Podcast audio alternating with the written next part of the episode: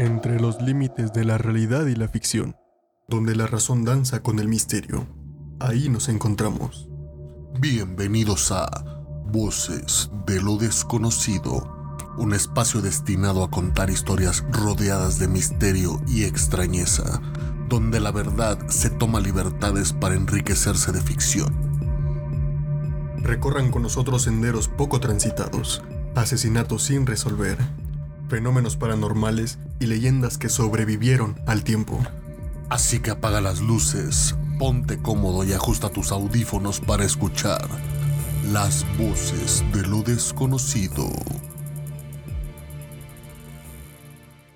Amantes del misterio y lo inexplicable, bienvenidos a un nuevo episodio de Voces de lo desconocido. Hoy nos adentramos en el intrigante fenómeno del síndrome del tercer hombre, un suceso que nos acerca a la estrecha línea entre la realidad y lo paranormal. Las voces en la oscuridad, los susurros en la soledad, las presencias que aparecen cuando la muerte parece estar cerca. Exploremos juntos estas experiencias. Agosto de 1914. Sir Ernest Shackleton, el famoso explorador polar, parte de Inglaterra en una expedición con un propósito no apto para corazones débiles. Atravesar la gélida Antártida. Su hazaña descomunal iniciaba en Basel, en el mar de Weddell, con destino a la isla de Ross, al otro extremo del frío glacial antártico. Sin embargo, las duras condiciones del Polo Sur no cederían fácilmente al paso del explorador. El buque Endurance donde viajaba Ernest con su equipo Frank Worsley y Tom Grimm, acabó atrapado en el hielo. Los planes de Shackleton se congelaron junto a su buque. Ahora les esperaba una nueva misión. Sobrevivir a las temperaturas glaciales, al agotamiento extremo, a esas condiciones que llevan a tu aguante a los límites fuera de la imaginación. Tanto Ernest como su equipo quedaron aislados y a merced de los despiadados elementos. Pero no estaban solos. Un cuarto viajero, desconocido, invisible, inaudible, pero presente, pronto los acompañaría. Shackleton describió esta presencia como algo consolador. Era como si ese cuarto hombre que estaba con ellos les ofreciera una sensación de compañía en la desolación del hielo y el frío mortal. Durante esa larga y tormentosa marcha sobre montañas y glaciares sin nombre, a menudo me parecía que éramos cuatro, no tres. Escribió el explorador. Esta misteriosa figura nunca dejó huellas ni emitió sonidos, pero era tan real para ellos como su desesperada lucha por la supervivencia. 1922. Tras leer el testimonio de Shackleton, el poeta T.S. Eliot conmovido por su relato, recogió la idea para plasmar en su popular poema The Wasteland. ¿Quién es el tercero que camina siempre a tu lado? Cuando cuento, solo estamos tú y yo juntos, pero cuando miro hacia adelante, en el camino blanco, siempre hay otro caminando a tu lado.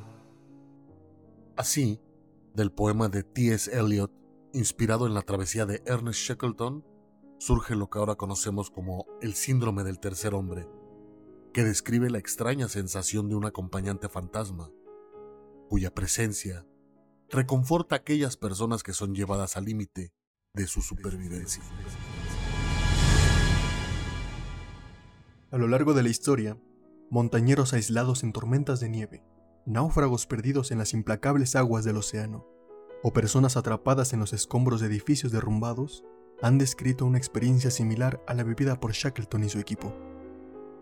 Corría el año de 1986. El montañero madrileño Fernando Garrido pasó más de dos meses en la solitaria cumbre de Aconcagua, a casi 7.000 metros de altura sobre el nivel del mar, con el fin de establecer un récord de supervivencia en altitud. Esto es lo que escribió en el cuaderno, donde relataba su hazaña con el pasar de los días. Hoy, como otras veces, me he despertado con la sensación de que había alguien fuera, junto a la tienda.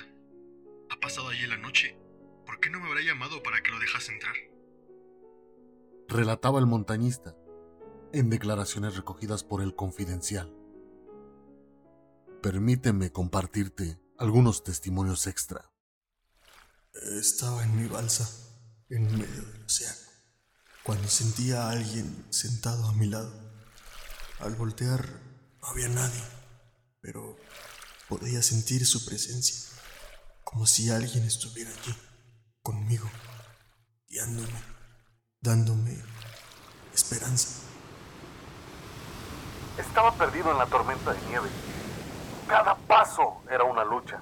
Entonces, sentí una mano en mi hombro. Volteé, pero no había nadie. Sin embargo, esta presencia invisible me guió. Me ayudó a seguir adelante. Desde luego, tenemos una explicación que nos ofrecen desde la ciencia.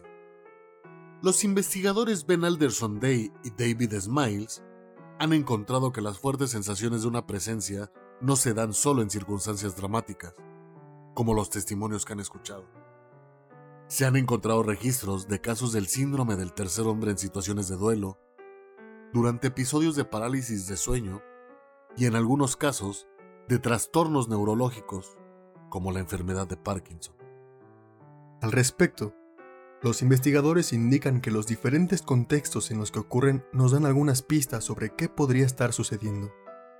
Puede tratarse de un mecanismo de autopreservación de nuestro cerebro, que nos ayuda a sobrellevar las situaciones de aislamiento extremo o amenazas mortales.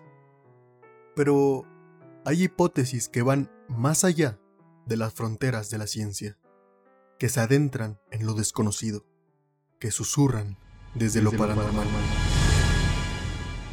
Hay quien cree que este tercer hombre es una entidad sobrenatural benevolente, que no podemos ver ni tocar, pero que se hace sentir cuando más se le necesita.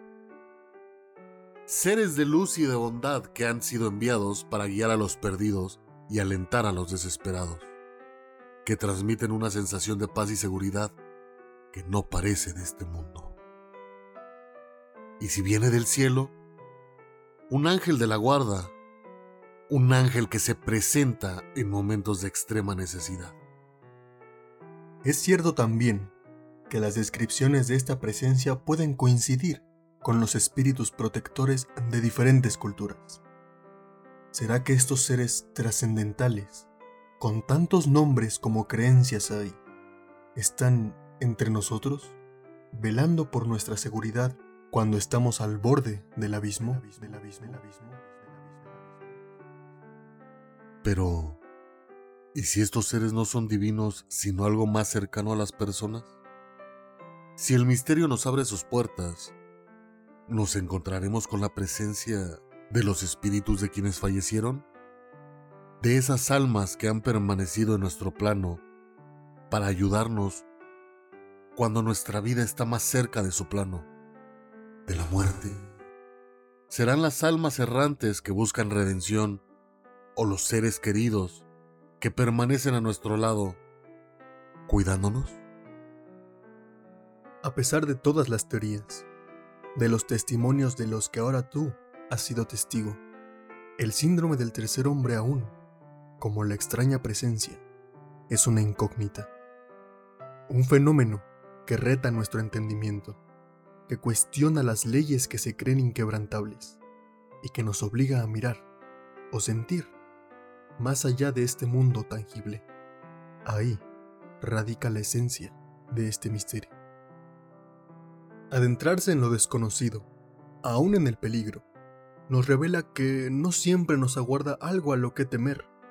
A veces, lo desconocido también nos guía, nos protege y nos recuerda que en este mundo, con todo lo que tiene, existen cosas que nuestros sentidos no pueden percibir. En el final de este viaje, nos encontramos en un territorio de preguntas sin respuestas. El síndrome del tercer hombre, una presencia misteriosa entre la frontera de la vida y la muerte, nos desafía a cuestionar la realidad tal y como la conocemos. Te dejamos con estas inquietantes reflexiones y te invitamos a que nos acompañes en el próximo episodio, siempre atento a escuchar Las voces de lo desconocido.